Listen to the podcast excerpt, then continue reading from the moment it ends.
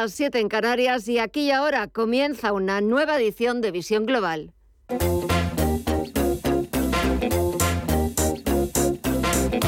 Esto es Visión Global con Gema González.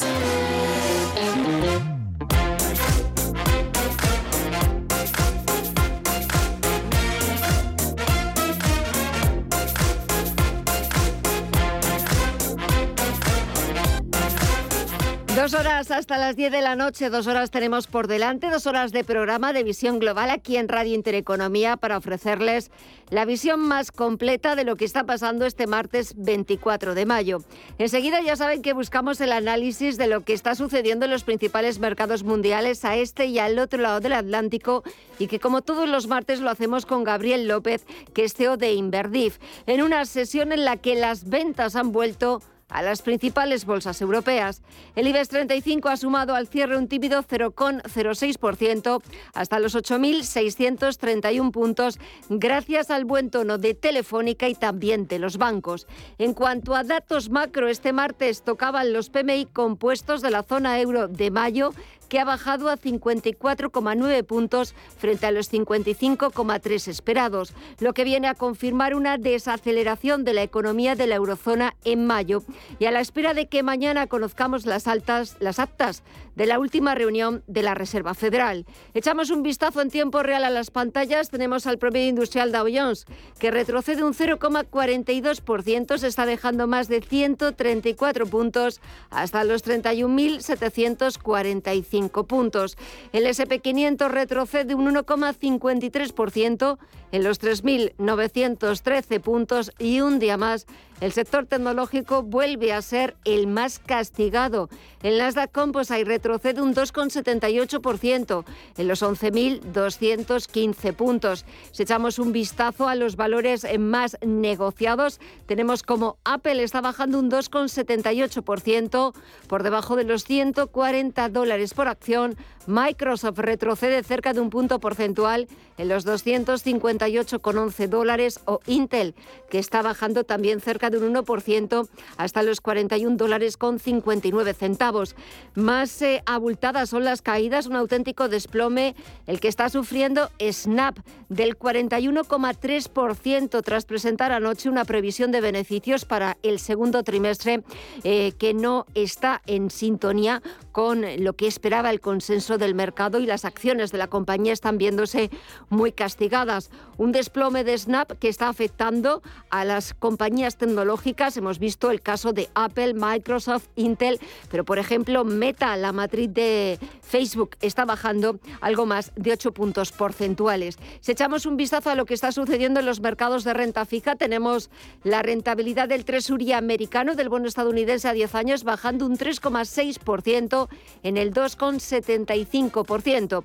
Y lo que sube, al igual que el precio de los bonos, es el índice VIX de volatilidad, que repunta un 4,88% hasta los 29,87 puntos. Eso, está lo que, eso es lo que está sucediendo en tiempo real en la principal bolsa del mundo, pero seguimos tomándole el pulso al resto de bolsas. Seguimos con las principales bolsas latinoamericanas. Hasta allí nos vamos. Mireya Calderón, muy buenas tardes. Muy buenas tardes, Gema. Pues hoy vemos un tono mayoritario negativo. El Merval de Argentina eh, cotiza prácticamente en tablas hasta los 90.353 puntos. El Bovespa en Brasil cae casi un 1% hasta los 109.200 68 puntos. El IPSA chileno, por su parte, es el único que avanza un 0,14% hasta los 5.134 puntos y el IPC mexicano en los 51.095 puntos cae más de un 0,5%. Si miramos al mercado de divisas y materias primas, también vemos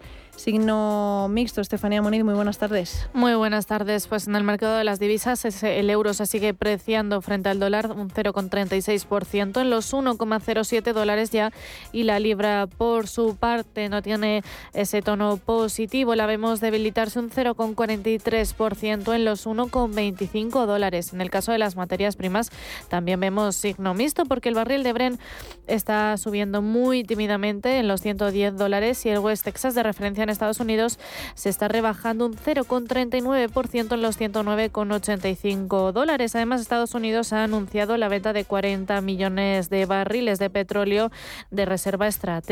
Y en el caso del oro, esas subidas corresponden a un 1% en los 1.864 dólares la onza. Y las criptomonedas, ¿cómo las vemos? Mire ya.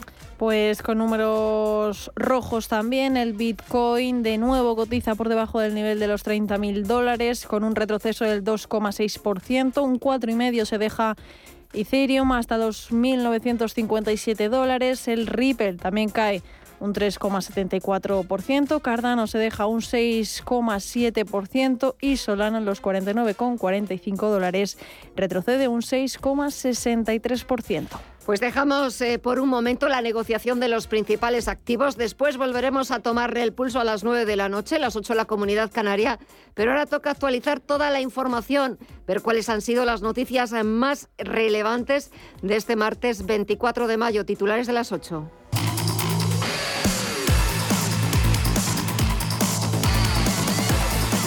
Empezamos con el PERTE de microchips que ha aprobado este martes el Gobierno. 12.500 millones de euros para situar a España como referente europeo. Financiado con fondos europeos en el marco del Plan de Recuperación, es el proyecto estratégico con mayor inversión de los 10 aprobados hasta la fecha y tendrá un efecto multiplicador en el conjunto de la industria. Según la ministra de Economía y vicepresidenta primera Nadia Calviño, es el proyecto más ambicioso de todos. Es el más ambicioso por su cuantía, ya que estamos hablando de más de 12.000 millones de euros de inversión pública, por su impacto transformador, porque los semiconductores o los chips son un elemento esencial para nuestra industria y para el proceso de digitalización, y es el más ambicioso por su contribución a la autonomía estratégica en materia tecnológica de España y de la Unión Europea en su conjunto. Además, para asegurar la coordinación y efectividad de las actuaciones previstas, se creará el comisionado especial para el proyecto de microelectrónica y semiconductores que dirigirá Jaime Martorell Suárez, de reconocido prestigio internacional en este ámbito. Un Consejo de Ministros que también ha dado luz verde a la mayor oferta de empleo público de la historia, casi 45.000 plazas este año para fortalecer, según la ministra de Hacienda María Jesús Montero, las políticas públicas. Que el Gobierno ha aprobado la oferta pública de empleo 2022 la mayor oferta de la historia que refleja la voluntad de este Ejecutivo para hacer para que las administraciones públicas tengan los recursos materiales necesarios, pero sobre todo para apostar por un personal cualificado, eficiente y comprometido con el servicio a los ciudadanos. La ministra también ha asegurado, por otra parte, que hay un diálogo fluido con los sindicatos en la negociación de la subida salarial. No hay una fecha concreta para empezar a hablar respecto a las eh, subidas salariales, sí decirles que cualquier actuación que acometa el Gobierno de España, la prioritaria, tiene que ser justamente combatir la inflación, que es la principal amenaza que en este momento pueda presentar la economía, por tanto, no adoptar ninguna medida que pueda convertir lo que hoy es una inflación coyuntural en estructural y, por tanto, tendremos que estar alerta a que todas las cuestiones que se hagan se hagan en tiempo y en forma teniendo en cuenta esa cautela. Mientras el presidente de la COE, Antonio Garamendi, alerta de hacer políticas populistas con el dinero capitalista europeo. A partir de ahora lo que no podemos es, o, habría un riesgo alto de hacer políticas populistas con el dinero capitalista europeo. En declaraciones a la prensa durante su asistencia al foro MedCap 2022, Garamendi ha advertido de que las pymes tienen un gran problema de solvencia. El 70 al 80% del dinero cuando se hace la inversión es que es privado. Lo digo porque parece que nos están regalando el dinero, lo digo desde el área privada, está muy bien, está fenomenal, pero hay que poner el dinero. Y por eso también estamos reclamando permanentemente otros temas, porque además lo estamos viendo ahora en, los planes de energía, lo que estamos viendo con impuestos, etcétera, y es otros tres planteamientos que para nosotros son claves, que es una seguridad jurídica que es la estabilidad regulatoria y que es la calidad de la norma. Es decir, porque también por mucho dinero que nos den, si nos cambian las normas, pues, pues difícilmente eh, eh, llegaremos a ningún lado. Y las pernoctaciones en establecimientos hoteleros españoles superaron los 25,1 millones en abril, lo que supone multiplicar por 6 la cifra registrada en el mismo mes de 2021, cuando hubo 4,1 millones de pernoctaciones. Pese a este fuerte repunte, las pernoctaciones son inferiores a las que hubo en abril de 2019, antes de la pandemia, cuando se registraron 26,8 millones. Atendiendo a la procedencia, las pernoctaciones de los viajeros residentes en España superaron los 10,2 millones en abril, lo que representa el 40,7% del total. Por su parte, las de los extranjeros rebasaron los 14,9 millones por destinos Andalucía, Cataluña y Comunidad Valenciana entre los favoritos.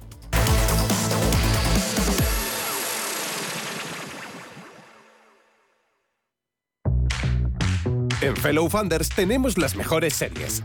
Invierte fácilmente en rondas de financiación en fase semilla, crecimiento, expansión o inmobiliario. Tickets desde 500 euros. Bienvenido a Fellow Funders, la plataforma online de inversión alternativa.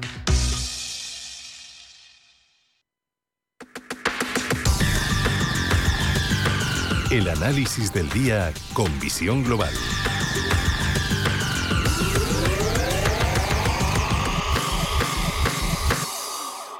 Y buscamos ese primer análisis con Gabriel López, que es de Inverdif. Muy buenas tardes, Gabriel.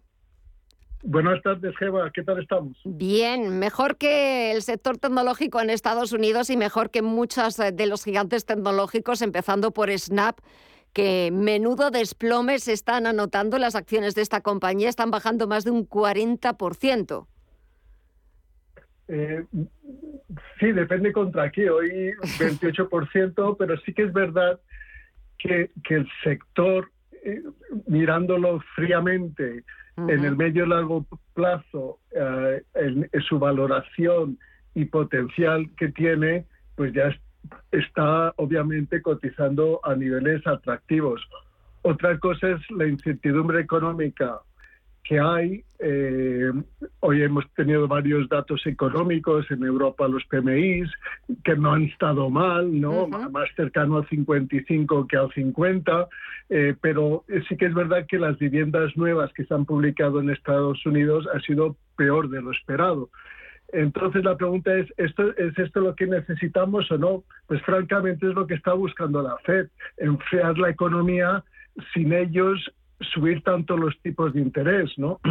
Entonces, ahora mismo pues hay un debate en, en, si se va a conseguir bajar la inflación o no y hasta cuánto pueden llegar a subir los tipos de interés. He visto de gente de primerísimo nivel, pues dicen que los tipos a corto pues tienen que subir a 2,75, 3, otra gente que dice que tiene que subir a 4, que es muy difícil bajar la inflación de estos niveles que están el 8%, pero lo que sí que es cierto es que vamos a tener una inflación alta por lo menos hasta mitad del año que viene, ¿no?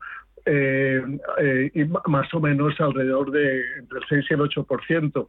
Eh, entonces, seguimos con esta incertidumbre si la política monetaria está haciendo efecto y si va a bajar o no la inflación. Y, y ahora, pues la preocupación volviendo a tu primer comentario sobre Snap, es el efecto que tiene sobre los beneficios empresariales. Estamos preocupados por la inflación, después estamos preocupados por el crecimiento económico y ahora ya es la última derivada que es el crecimiento de los beneficios empresariales, ¿no? Entonces, pues obviamente Snap es una pequeña señal de lo que puede pasar, es una pequeña empresa, sí que es verdad que está sufriendo por el tema de la publicidad y esto puede afectar a las otras grandes, tal vez no tanto, pues porque las grandes están más, más diversificadas, pero sí que es verdad que el Nasdaq, pues hay algunos valores que han bajado más, entre un 40 y un 70%. ¿Hasta dónde más puede bajar? Pues depende de, de por el análisis técnico, pues sí que es verdad pues que podría llegar hasta bajar eh, corrigiendo un 50% de las subidas desde los mínimos de, la pandemia, pues todavía, todavía le queden mil puntitos. Y el SP, pues que está ahí alrededor de eh, 4.000, ahora en 3.900, llegó a bajar al mínimo al 3.840, pues sí que eh, los especialistas dicen que si hay recesión, pues el índice podría bajar entre 3, alrededor de 3.500, 3.600. Y ese es el dilema ahora. los que están en el bando de que piensan que hay recesión, que es un 50%, y los que piensan que no vamos a tener recesión. Entonces, eh, obviamente cada vez tenemos peores datos, pero esos peores datos son buenos, pero si los datos son malos, el mercado corrige y al final pues hay que pensar pues que en el medio largo plazo pues es una oportunidad, ¿no? Porque al final recupera la economía y baja la inflación, que es lo que queremos. Mañana, además, eh, echaremos un vistazo a esas actas de la última reunión de la Reserva Federal estadounidense para ver si nos perdimos alguna pista de la rueda de prensa que siempre ofrece tras las reuniones su presidente Jerome Powell y sobre todo también en un contexto en el que estamos escuchando casi todos los días a varios miembros de, la Fed. Ayer fue Esther George, Rafael Boxtick de, de Atlanta, mañana creo que también es la, número dos, eh, Lyle Brainard. Eh, un poco nos darán pistas o nos indicarán hacia dónde va la política monetaria en Estados Unidos y sobre todo cuando casi hay, no voy a decir un 100% de probabilidades porque nunca hay que dar nada por seguro, pero la verdad es que mayoritariamente casi todos los expertos, casas de análisis apuestan por dos subidas de 50 puntos básicos en Estados Unidos en las dos próximas reuniones y a partir de septiembre pues ya se verá si convienen subidas de 25, de 50 puntos básicos en función de si han conseguido con esto controlar la inflación o sigue disparada, ¿no? Bueno, yo creo que, el mercado está haciendo la labor de la Fed eh, y además eso también lo estamos viendo en el 10 años americano, pues que hoy está en, en, en 2,74, ¿no? Que estaba a, final del mes pasado pues por encima de 3, así que ya el, el 10 años ya está descontando pues que sí hay un efecto de ralentización de la economía y a pesar de eso, que son buen, es, algo positivo para la valoración de las tecnológicas, las tecnológicas están bajando. Pero sí que es verdad que hay un montón de anuncios por diferentes miembros, pero bueno, yo creo que ya lo que es eh, eh, los lo que van a hacer en junio y julio ya está descontado. Hoy lo interesante ha sido lo que ha dicho eh, Madame Lagarde, ¿no? Que, ha dicho pues que no le cabe ninguna duda de que van a haber dos subidas de tipo y que y que la segunda pues va a ser al final del tercer trimestre, ¿no? Mejor dicho que los tipos en, en, Europa van a estar positivos y eso ha hecho pues que el euro que estaba más o menos a 104 hace eh, unas semanas, eh, ahora está pues en 107, ¿no? Eh, y el dólar pues que estaba también haciendo la labor a la Fed, ¿no? De, apreciar la, el, valor de, las exportaciones, pues se ha devaluado ligeramente. Pero sí que es verdad que seguimos con una volatilidad alta, sí que es verdad también que no es tan alta como y, y no hay tanto nerviosismo en el ambiente como había hace tres semanas, eh, eh, estamos alrededor de 30, pues que sí que es alta, pero cada vez como que hay más calma alrededor de este nerviosismo, ¿no? Porque eh, en cierta manera está descontado, el mercado está reaccionando a los malos datos económicos y, ahora va a reaccionar mal a los malos datos empresariales y vamos a ver qué tal van a ser los resultados para el, segundo trimestre pero yo creo que ya estamos cerca de, lo que va a ser los mínimos, ¿no? Cuando ya estamos descontando el peor de los escenarios. Y como te digo, el peor de los escenarios eh, para el SP pues está como un 5, 10, un 15% bajo estos niveles. O sea que en los próximos días vamos a asistir a esta especie de montaña rusa, vuelve la volatilidad, vuelve la incertidumbre, vuelven las dudas, no solamente eh, en Estados Unidos, sobre si las políticas eh, monetarias del Banco Central van a conseguir rebajar esa inflación, eh, además de más datos macro que se van conociendo, sino que también va a influir también todo lo que se está conociendo de China, las medidas de estímulos que ha anunciado el Banco Popular de China, más esa relajación que está empezando a haber tras eh, los confinamientos y los cierres de varias de las grandes ciudades chinas, ¿no? Eh, es que está siendo muy complicado la, gestión de la pandemia, ¿no? Porque eh, están aprendiendo la lección de cómo la gestionaron en una ciudad y, cuando empieza en otra ciudad, pues ahora sí que hay mucho más test, hay más control porque las otras ciudades se, se desmadró algo. Y sí que es verdad pues que han eh, eh, facilitado eh, los tipos, sobre todo para, para endeudamiento en el sector de inmobiliario y, y, para el consumo, pero sí que es verdad que hay todavía muchísima incertidumbre alrededor de, de, de la economía china, así que hay ciertos datos de cierta reactivación, pero claro, sin saber al final cómo cuándo va a acabar, eh, pues, pues queda también más incertidumbre aún de la que hay en, el resto del mercado, pero sigue siendo un mercado que está baratísimo y con un potencial eh, importante en el medio y largo plazo. Bueno, pues veremos a ver qué es lo que sucede en los próximos días, a ver con qué nos encontramos el próximo martes cuando tengamos la suerte de volver a hablar contigo. Gabriel López, CEO de Inverdif. Hasta entonces, que pases una muy buena semana y muchas gracias, como siempre. A ti, Gemma, muchas gracias. Hasta pronto.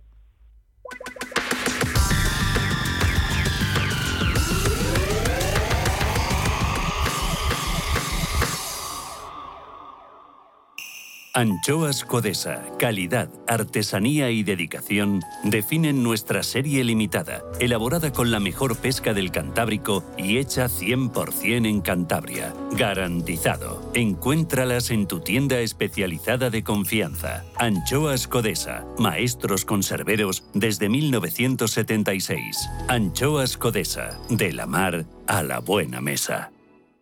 Ahorrar para la jubilación no es una opción, es una necesidad. ¿Qué vehículo de inversión es el más adecuado? ¿Cómo realizar las aportaciones? ¿Cuándo es mejor hacerlas? ¿Y qué ocurre con el rescate? El próximo miércoles en Capital Intereconomía, especial pensiones, desde las 8 y hasta las 12 de la mañana. Con el patrocinio de Banco Sabadell, Renta 4 Gestora y Pensiones, Ibercaja y MyInvestor.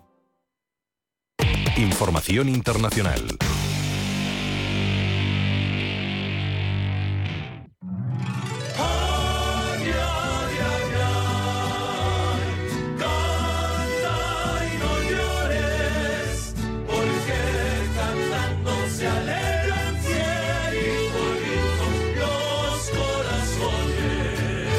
Cumbre de las Américas tiene previsto celebrarse del 6 al 10 de junio en Los Ángeles, donde Estados Unidos es el anfitrión y está intentando salvar el evento evento que se enfrenta al boicot que algunos países americanos han determinado frente a las declaraciones de Washington. El jefe de la diplomacia de Estados Unidos, Brian Nichols, ha reiterado que el respeto a la democracia es esencial para participar en la cumbre de las Américas. La administración Biden ve esta edición de las cumbres de las Américas como una oportunidad única para reforzar la unión y presentarse a Estados Unidos como un líder. Sin embargo, no invita a Cuba, Venezuela y Nicaragua por considerar las naciones que no cumplen los requisitos mínimos democráticos, ha convertido la cumbre en un quebradero de cabeza. Como consecuencia de esta decisión, México se ha opuesto abiertamente al veto de estos tres países. De hecho, el presidente Andrés Manuel López Obrador ha condicionado su asistencia a que no haya exclusiones. Presidente Biden, que si va a haber una cumbre de las Américas, tienen que participar todos los países, todos los pueblos de América, que nadie debe excluir a nadie, porque ¿cómo es que convocamos a una cumbre de las Américas, pero no invitamos a todos? A esta iniciativa también se han sumado el presidente de Bolivia, Luis Arce, y Brasil, su presidente Jair Bolsonaro, ya ha señalado que no planea acudir, sin especificar, eso sí, los motivos.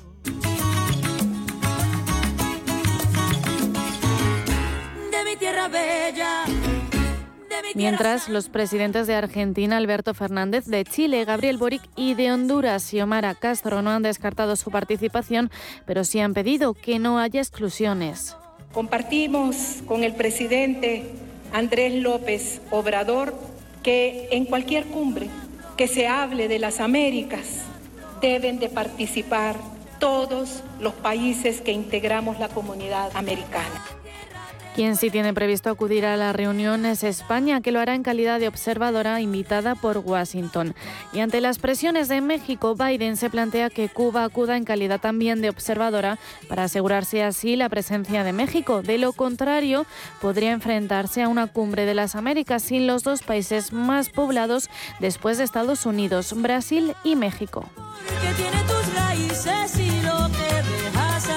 Intento de acercar posturas, Christopher Dodd, asesor de Biden, se ha reunido con el canciller mexicano Marcelo Ebrard, quien reiteró su postura de que se debe invitar a todos los países del continente sin excluir a nadie. Básicamente se discutieron dos cuestiones, que es la, la visión de qué oportunidades representa esta cumbre para todo el continente americano. Eh, la segunda parte o el segundo contenido importante es respecto a la invitación a todos los países del continente. Para saber el desenlace de las invitaciones a la Cumbre de las Américas del 6 al 10 de junio, tendremos que esperar. Finalmente tendrá lugar el boicot de México a la Cumbre de las Américas o Estados Unidos cederá.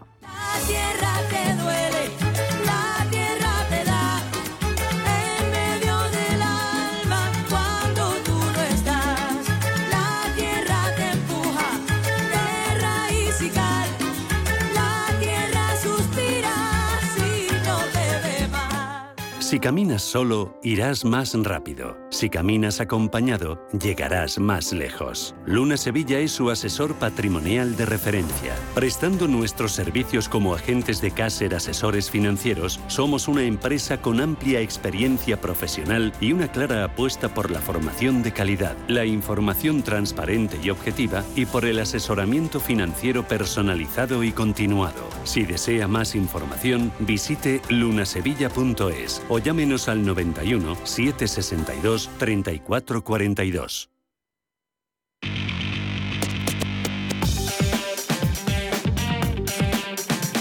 En Radio Intereconomía, Visión Global.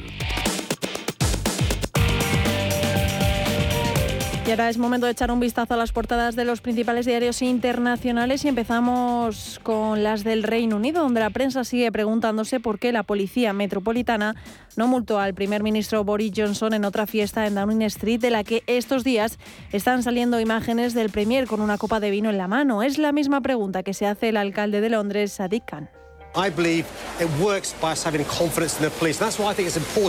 Quien pide a la policía explicaciones de por qué no multaron a Johnson. Y Financial Times, por su parte, abre con la visita del presidente Joe Biden a Tokio mientras bombardeos nucleares chinos y rusos sobrevolaban el mar de Japón. El gobierno nipón lo califica de provocador e inaceptable. Al otro lado del Atlántico, The New York Times cuenta que Rusia ha sido acusada de utilizar el suministro de alimentos de Ucrania como arma. Los temores a una crisis alimentaria mundial aumentan a medida que los rusos bloquean los puertos marítimos de Ucrania y atacan sus almacenes de granos. The Washington Post lleva las declaraciones del máximo responsable de la OTAN, Jens Stoltenberg, desde Davos. Asegurando que el presidente ruso Vladimir Putin ha cometido un gran error estratégico. Y The Wall Street Journal, por su parte, analiza la gira del presidente Joe Biden a Asia. Su discurso prometiendo ayuda militar a Taiwán si fuera invadida por China ha gustado a algunos, aunque no tanto, cuando Biden habló del comercio internacional y de Rusia. Y de vuelta a la prensa europea, el francés Le Monde titula La cuestión de los cereales ucranianos en el centro de la discusiones entre Kiev y Occidente. El secretario de Estado de Estados Unidos, Anthony Blinken, ha hablado con su homólogo ucraniano sobre las posibles formas de sacar el gran ucraniano del país. Le Figaro repasa los cuatro meses de la guerra en Ucrania, mientras la ofensiva rusa se intensifica y Le Seco lleva una entrevista con la comisaria europea de competencia Magrete Vestager con la energía rusa. Dice, Europa no ha sido ingenua, sino codiciosa. En Alemania, el Frankfurter Gemeine lleva que el ex canciller Schroeder ha sido nominado para un puesto en la Junta de Supervisión de Gazprom después de que hace apenas una semana renunciara a su puesto en la Junta Directiva de Rosneft. Y terminamos el repaso con la prensa latinoamericana, donde el Clarín argentino sigue averiguando las razones detrás de la renuncia del secretario de Comercio Interior Roberto Feletti, que habría dimitido por discrepancias con el ministro de Economía Martín Guzmán. En México, el Universal abre con la convocatoria del gobierno para contratar a 13.000 médicos especialistas y el brasileño Globo ya está en campaña electoral. Lula defiende el fin del techo de gasto y una nueva reforma laboral.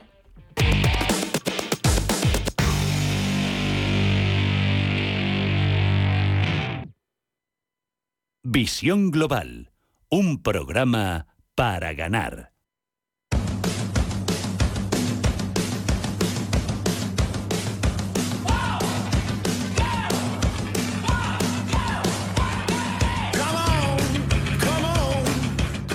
El nombre de Kylian Mbappé lleva muchos meses sonando en España y su decisión final ha enfadado a muchos, pero es algo que en el mercado laboral suele pasar con bastante frecuencia. Como decimos, este plantón al Real Madrid por parte del jugador francés es una metáfora del poder que tienen en la actualidad los candidatos, incluso como en este caso, para rechazar ofertas y trabajos en un mercado laboral de puestos que no se cubren.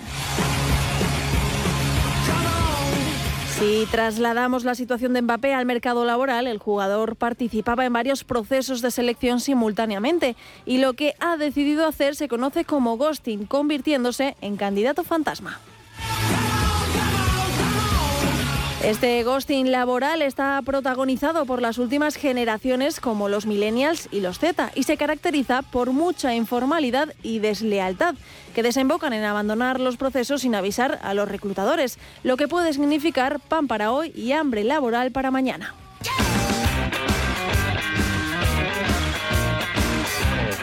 En este caso, Mbappé ha dejado colgado al Real Madrid, un club que sigue siendo la marca de clubes de fútbol más valiosa y fuerte del mundo, con un valor de 1.525 millones de euros y una puntuación de fortaleza de marca de élite de 94 sobre 100. El jugador ha optado por el PSG, primero por la oferta económica suculenta y segundo por la cercanía de quedarse en su ciudad y país. Pero el haber tomado esta decisión de la forma que lo ha hecho puede ser un problema. Y es que los candidatos fantasma parecen no darse cuenta de las consecuencias que pueden tener sus comportamientos, ya que el que decide desaparecer de un proceso de selección puede quedar vetado en las bases de datos de los reclutadores y que se le cierren así las puertas al candidato para futuros procesos de selección.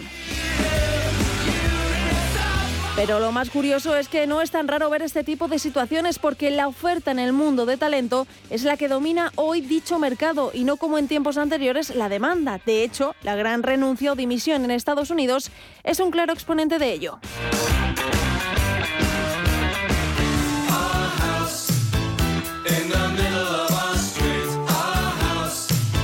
En los procesos de selección de la actualidad, los aspirantes reaccionan cada vez más a todo aquello que ven en las redes y que no les gusta acerca de las empresas que podrían contratarles, lo que les lleva incluso a no solicitar un puesto o a rechazar la oferta de trabajo. Este es el nuevo poder de los candidatos, que a no ser que lo necesiten con urgencia, ya no se quedan esperando pasivamente a la respuesta de la empresa, sino que muestran una actitud proactiva y filtran cada vez más las posibilidades que se les ofrecen. La competencia por el talento hoy en día es global y más estratégica que nunca, por lo que incrementa su poder y en este sentido el candidato tiene más poder de decisión. Entre otras cosas porque los que demandan empleo tienen cada vez más información, por lo que para aceptar una oferta pedirán más elementos de personalización de las ofertas como la flexibilidad, la conciliación, el desarrollo de carrera o el aprendizaje. Pero como hemos dicho al principio, el jugar con unas empresas y otras puede que no te beneficie en el largo plazo, porque ¿habrá tomado Mbappé la mejor de las decisiones enfadando al club blanco? In the middle of our streets, our house. In the middle of our... I remember when I came and everything was room when we would have such a very good time, such a fine time, such a happy time. And I remember how we played simply waste the day away, then we'd say nothing would come between us. To dreaming. Sí. Oye, Antonio. Hombre, Emilio. ¿Estás en casa? Sí. Me paso a verte. Tendrás jamón, ¿no? El jamón sí, el de siempre, sí. Legado ibérico del pozo. Siempre sale bueno. Qué, qué, qué maravilla. O sea, ¿cómo, cómo apetece un bocata de, de legado ibérico? Mejor que sean dos, ¿no? Que sean dos, sí. Los criptoactivos no escapan de Hacienda. ¿Cómo declararlos? TaxDown resuelve tus dudas los jueves en el consultorio cripto de MyEconomy. Manda tu consulta por WhatsApp al 609 2247 16. TaxDown. La declaración de la renta bien hecha.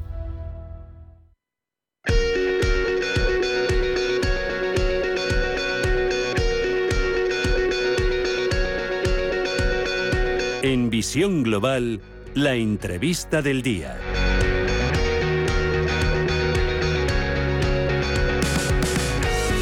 Hoy nos encontramos ante la irrupción de un nuevo viajero con más conciencia personal sobre sostenibilidad y seguridad y con prioridades inmediatas a raíz del consumo digital. Pero ¿cómo es? ¿Qué le mueve? ¿Y cuáles son los hábitos de consumo a la hora de viajar de este nuevo viajero español surgido tras la pandemia? Muchas preguntas que vamos a intentar responder en los próximos minutos porque desde Llorente y Cuenca, en colaboración con Hostel Tour, han realizado un análisis innovador centrado en la conversación en Twitter, medios digitales, foros y blogs sobre las tendencias del turismo por parte de los españoles. Y vamos a tomarle la temperatura a uno de los sectores claves para la recuperación de la economía española, donde parece que las estimaciones, que las previsiones que manejan Hosteltur y em, eh, muchos otros organismos parece que van en la buena dirección y que podremos volver a niveles eh, un poquito más cercanos de antes de la pandemia. Pero quien mejor nos va a responder sobre este primer eh, estudio de Llorente Cuenca y Hostel Tour de las tendencias de viaje de los españoles, qué destinos preferimos, si nos gusta viajar al interior de España, si nos gusta viajar al exterior, qué preferimos, si el sol y playa de toda la vida tradicional o nos gusta ahora más la naturaleza, más el turismo cultural, el turismo urbano. Lo vamos a saber en los próximos minutos. Empiezo presentando a nuestros dos invitados. Por un lado, Manuel Molina es el director de Hosteltour. Manuel, muy buenas tardes y bienvenido. Hola, ¿qué tal? Buenas tardes, un placer estar con vosotros. Muchísimas gracias, también es un placer por nuestra parte. Y también doy la bienvenida y saludo a Laia Yardí, que es la directora de Consumer Engagement en Llorente y Cuenca. Laia, muy buenas tardes a ti también, bienvenida. Muy buenas tardes y muchas gracias por acogernos hoy aquí en el programa. Muchísimas gracias a los dos para bueno, poner encima de la mesa las conclusiones, las principales conclusiones, los datos más relevantes de ese primer estudio que toma la temperatura que podría ser como una especie de termómetro de cómo es ese viajero español tras la pandemia. Manuel, ¿cómo somos tras la pandemia?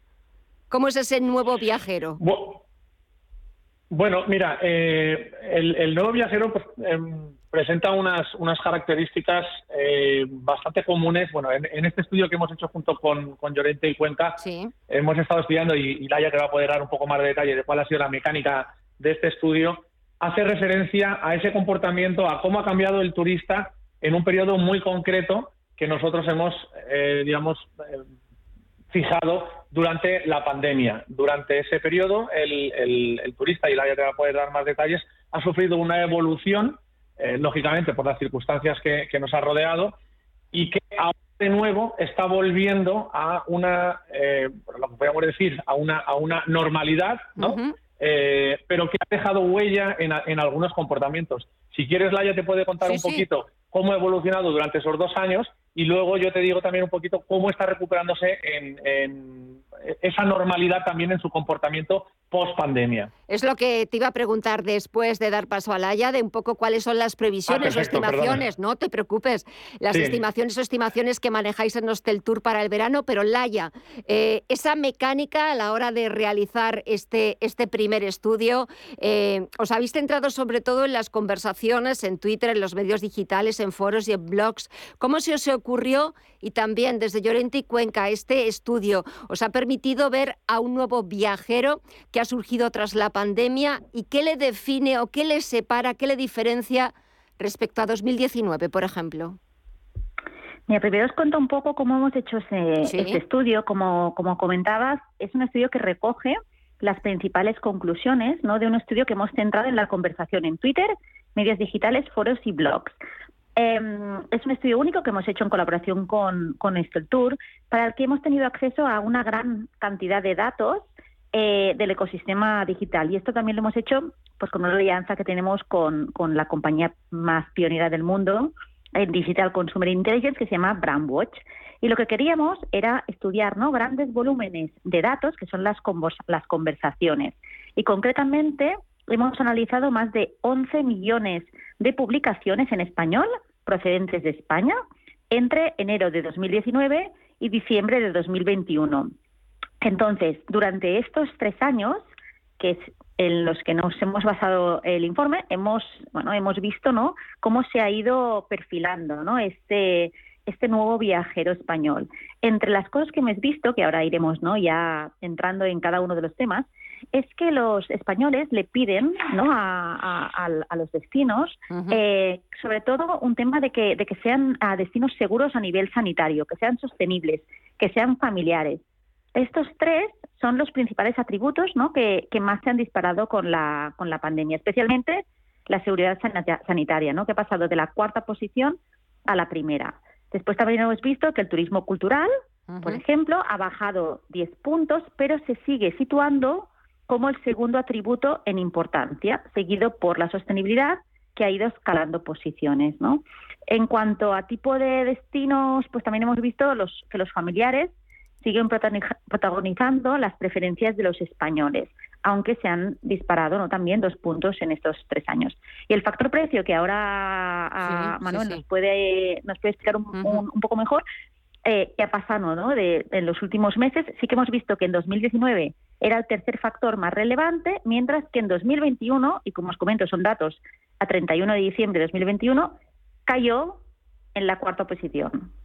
Eh, Manuel, eh, vamos a hablar ahora, eh, nos ha contado Laia un poco las principales conclusiones, cómo es ese nuevo viajero que ha surgido después de la pandemia, dónde prefiere viajar, aunque luego lo iremos detallando, qué es lo que busca, viajes mucho más seguros, más sostenibles, también más, más cercanos para pasar y disfrutar tiempo con la familia. Pero después de que hemos pasado una Semana Santa donde las cifras han vuelto a ser mucho más normales que en años anteriores, donde también ya hemos pasado un primer puente de mayo. Las estimaciones, las previsiones desde el, desde el Tour, como desde el Tour, perdóname, eh, y desde el Tour y desde otros muchos organismos también dedicados al turismo, es cierto que todas hablan o todas van en la buena dirección. Eh, ¿Cómo ves ese, este verano? Eh, sobre todo pues frente a años anteriores. No sé si volveremos a esas cifras de, antes de la pandemia, pero me da la sensación, y ojalá que se cumplan las previsiones, de que nos faltará poquito. Sí, mira, eh, de hecho ha, dado pues bastantes claves de lo que de lo que está pasando. Eh, hacer una comparativa con el año 2019 es un poco lo, recurrente y, es, y es un poco la base sobre la que nos tendremos que fundamentar. Evidentemente, este verano de 2019 la, Semana Santa ha sido una Semana Santa muy buena, especialmente en, algunos destinos, em, pero este verano apunta a prácticamente igualar las cifras prepandemia, las cifras de, de 2019 en la mayoría de los destinos, incluso en destinos en los que el verano no era, quizás destinos de interior, por ejemplo, en los que el verano no era la temporada alta, el, verano, el, turismo interior ha sido el gran descubrimiento de los propios españoles y se han fidelizado muchos españoles a, ese tipo de destinos. Pero lo cierto es que las cifras y las previsiones que están manejando, piensa que, por ejemplo, eh, hace un mes aproximadamente eh, ya se sabía que iba a haber más vuelos que en el año 2019, más asientos en el mercado que en el año 2019.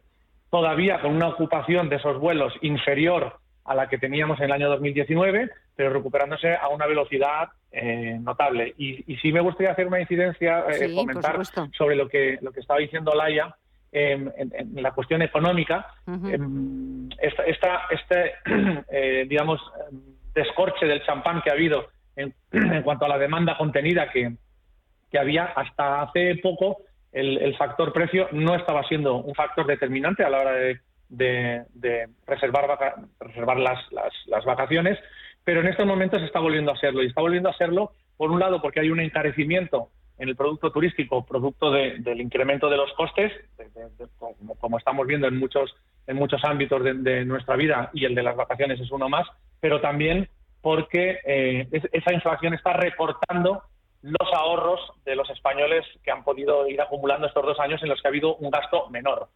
Entonces, eh, esa mezcla mm. hace que haya un poquito de incertidumbre en el medio plazo, pero el corto por el que me preguntas de esta temporada de verano eh, las previsiones son eh, pues prácticamente las de igualar el año 2019.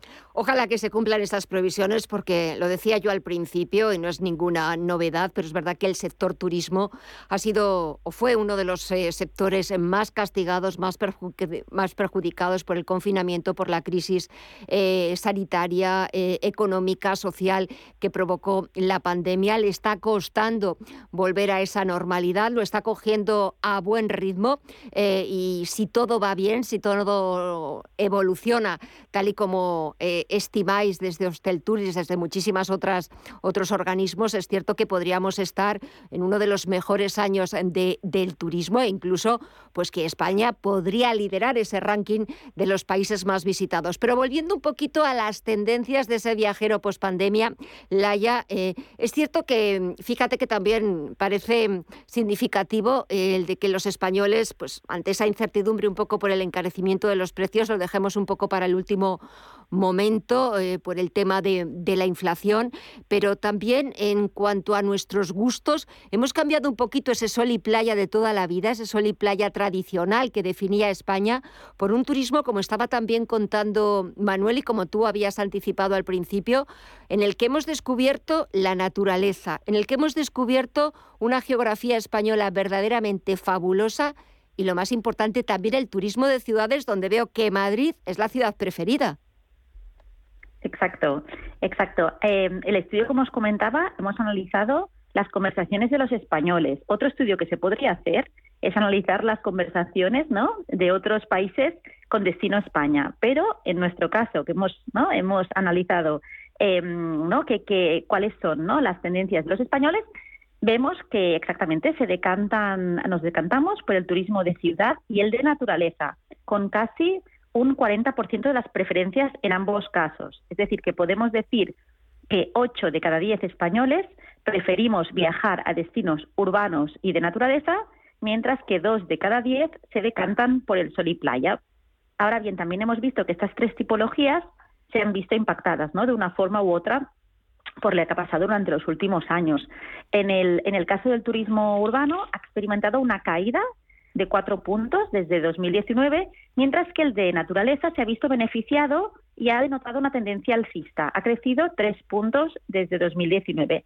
Eh, y Sol y Playa eh, registró una fuerte subida en 2020 y en 2021 retrocedió una parte ¿no? de, de, esta subida y cerró el año eh, pues en un 24%, que sigue siendo por encima de los niveles prepandemia. Es decir, vemos que la naturaleza se ha disparado, que el urbano se sigue manteniendo como uno de los top dos destinos eh, favoritos y Sol y Playa ha ganado un poquito de, terreno, pero se queda se quedaría como la como la tercera opción por dos de cada diez españoles.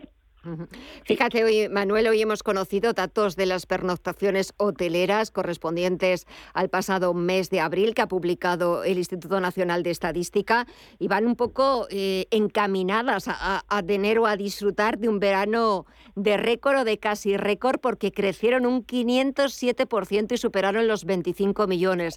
Desde el sector, eh, ¿qué, qué impresiones eh, os ofrecen. Sobre todo también me imagino que mm, eh, os habrán eh, hablado del temor a ese encarecimiento de los precios, a esa inflación que casi está tocando en los dos dígitos.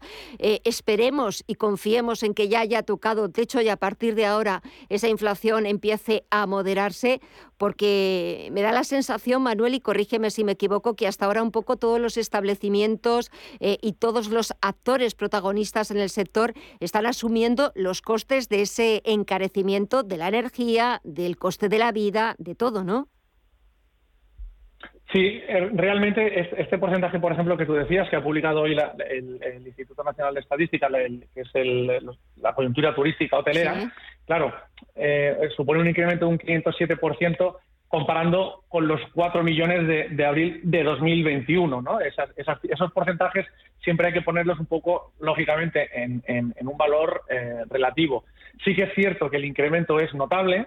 Yo, por ejemplo, me, gustaría puntualizar antes de, contestarte este tema de los, costes, darle un poco de continuidad a lo que estaba diciendo Laia en relación a esas eh, preferencias. Fíjate si está cambiando todo rápido. Eh, decía Laia que destinos de costa, sol y playa principalmente, eh, había retrocedido en esa preferencia, claro, hay que pensar que durante esos dos años que recogen todas esos millones de conversaciones que se han seguido, estábamos que, por ejemplo, las islas, que son el principal destino de sol y playa, estaban pues más aisladas que nunca. No había la conectividad que ahora ya vuelve a haber y que está disparada. Entonces, en los últimos meses se está viendo que la demanda de nuevo hacia los destinos de sol y playa se está recuperando a una velocidad pues eh, tremenda.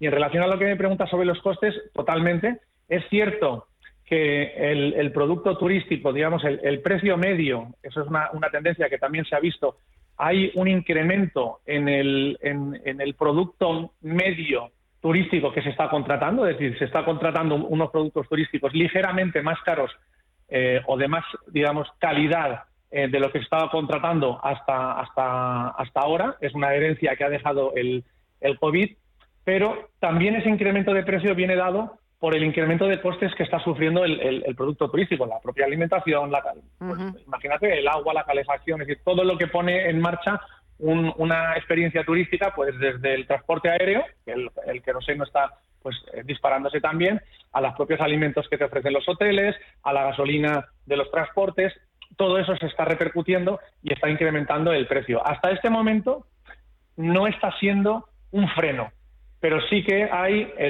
la alerta puesta para lo que pueda venir ya de cara a 2023. Eh, Laia, hemos hablado de las preferencias de los destinos de interior que empiezan a gustar a los españoles o que vuelven a recuperar ese brillo eh, que tenían antes de la pandemia, pero si nos salimos fuera, si cogemos el avión o un tren para viajar al, al exterior, ¿qué es lo que buscamos los españoles cuando viajamos fuera de España? Cuando viajamos fuera de España vemos que la mitad de los españoles buscamos destinos urbanos. Es una tendencia que se ha visto fortalecida durante la pandemia con París, Nueva York y Roma que lideran los destinos urbanos, mientras que Cancún, Punta Cana y Miami encabezan las opciones de sol y playa.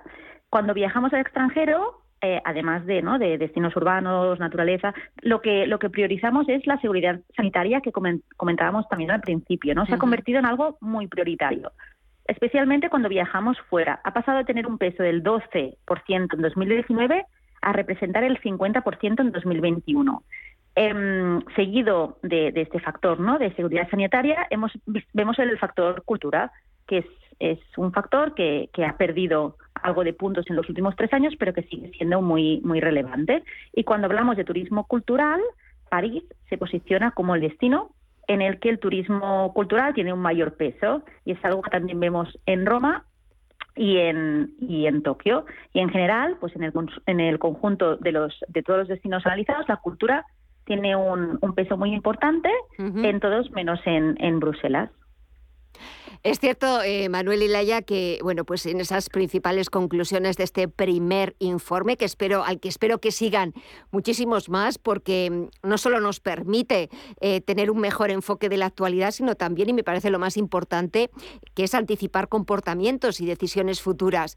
Eh, hablaba Laya de cómo la seguridad, cómo pues seguir las, las recomendaciones sanitarias se ha convertido en la principal preocupación o la principal o el principal punto a la hora de decidir a lo mejor no, de decidirnos un destino por otro. Pero eh, Manuel, ¿y qué hay de la sostenibilidad?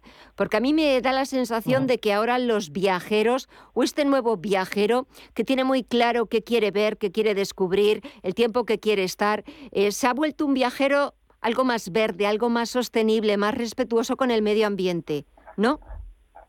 Sí, sí, sí, sin ninguna duda eh, hay una conciencia que no había antes, o que si había no, no se consideraba a, la hora de viajar, excepto quizás por un porcentaje eh, pues mínimo de la gran masa de turistas que se mueven por el mundo. Cada vez más eh, el factor sostenibilidad es una cuestión que se tiene en cuenta a todos los niveles. De hecho, hay que pensar que ya no solamente es una cuestión, digamos, por decirlo de alguna forma, era, era un concepto eh, como dicen los, anglosajones, eh, nice to have, es decir, eh, está bien ser sostenible. Ahora mismo es algo que tienes que, ofrecer como producto. De hecho, los grandes turoperadores europeos, por ejemplo, TUI, que es el, gran turoperador europeo, la cuestión de la sostenibilidad como una exigencia para sus socios, socios hoteleros, socios en los destinos, es máxima. Es decir, aquellos hoteles que, o establecimientos turísticos o destinos que no estén apostando por la sostenibilidad con, acciones concretas y específicas, demostrables, trazables, eh, no van a estar priorizados en esos catálogos, ya sean catálogos, los papeles han pasado la historia, esos catálogos digitales que priorizan unos destinos o unos establecimientos por encima de otros. Y eh, sobre todo en los mercados emisores nórdicos tiene, lógicamente, como siempre ha sido, pues un mayor peso, pero que ya se está democratizando en otros mercados emisores y, está pasando también en España. ¿eh? En, España también el turista es cada vez más consciente. Esta situación que hemos vivido todos de en la que la naturaleza nos ha puesto, nos ha recordado eh, cuál es nuestro sitio y, lo frágiles que somos, a todos nos ha dejado un, digamos, una huella de que tenemos que ser más conscientes y que el turismo, por un lado, es eh, una actividad pues eh, que, erosiona de alguna forma los destinos, pero cada vez más está mm, trazando unas políticas y, unos, y unas acciones que no solamente están, eh, digamos, rebajando esa, esa, erosión, sino que están haciendo que los destinos estén recuperando, y esa es la, la, siguiente R que se, está, que se está implantando en algunos destinos, la regeneración de los destinos desde la acción turística. Es decir, el turismo como, como un catalizador de la regeneración de los territorios. Y eso es muy importante para que el, turismo tenga esa imagen de industria sostenible, porque si el, si el turismo no es sostenible, no será, porque es que es una definición. Es, es, eh, una definición casi, eh, vamos, escrita en, en, en, la naturaleza. Eh, me quedan menos de dos minutos, pero también quería conocer la opinión, porque según los viajeros, ¿qué es lo que define un, destino sostenible? Eh, nosotros lo que, lo que queríamos era, era, era esto, ¿no? Era, era hacer un análisis de este factor sostenibilidad para entender eh, qué factores hacen que un destino sea percibido como sostenible. ¿no? Entonces, lo que hemos visto es que los sellos son el factor que más interés despierta y le sigue el respeto al entorno. Eh, por otra parte, la categoría que más ha crecido en los últimos tres años ha sido la eliminación de plásticos, que ha aumentado casi un 60% en, en solo un año. Es decir, que es una de las categorías que más está creciendo y que seguramente nos apunta ¿no? a, una, a, una, a una de las mayores ¿no? pues, eh, preocupaciones en ese sentido por parte de los españoles. También hemos cruzado eh, los destinos con la sostenibilidad y hemos visto que los países anglosajones son los que muestran una mayor eh, conversación sobre los sellos, mientras que Alemania y Portugal son los países sobre los que se habla más del respeto al, entorno. En el caso de España, tanto sellos como respeto al entorno son las categorías que más conversación concentran. Pues eh, muchísimas gracias a los dos por, por, esas, por habernos traído y habernos hecho partícipes de esas eh, conclusiones, de las principales conclusiones del primer estudio hecho en colaboración con Llorente y Cuenca y con Hostel Tour de las tendencias de viajes de los españoles. Os agradezco muchísimo a los dos habernos em, dejado eh, o habernos permitido poder hablar con vosotros, que nos hayáis hecho partícipes de ese estudio, que nos hayáis hablado de, las eh, tendencias de ese nuevo viajero, eh, qué es lo que prefiere, por qué se decanta.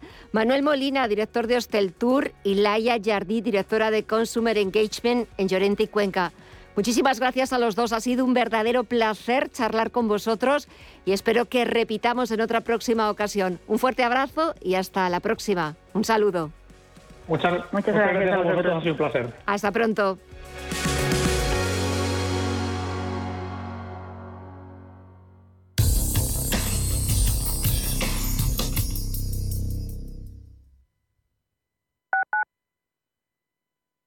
Los mercados financieros. Las bolsas más importantes. Información clara y precisa. Esto es Radio Intereconomía. Cuando estás de vacaciones en la playa, te pica una medusa, pierdes las llaves de casa en la arena y te rompen un faro del coche aparcando. ¿Qué seguro elegirías? Elige Mafre, la aseguradora de más confianza en España. Descubre las ventajas de quien te ofrece todo. Inversiones inmobiliarias Grupos Eneas, cesiones de créditos, inmuebles en rentabilidad, compra, reforma y venta. Infórmese en el 91 639 0347 o en info@eneas.com. Inversiones inmobiliarias Grupos Eneas.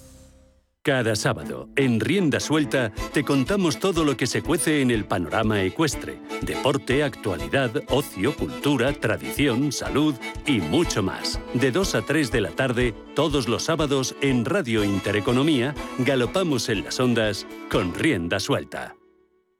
Prístino es una casa de comidas contemporánea situada en el Paseo de Eduardo Dato 8 de Madrid. Nuestra carta incluye platos madrileños tradicionales y se completa con sugerencias del día, carnes y pescados, callos, verdinas, potajes, pisto, rabo de toro. Contamos con una amplia terraza. Prístino, Eduardo Dato 8. Reservas en el 91 737 3640 y en restaurantepristino.com. En Radio Intereconomía nos adelantamos al futuro con MyEconomy. MyEconomy, una iniciativa que da voz a los nuevos mercados descentralizados. Bitcoin, criptoactivos, metaverso, NFTs. MyEconomy, de lunes a viernes de 3 a 4 de la tarde. MyEconomy, el espacio cripto de Radio Intereconomía.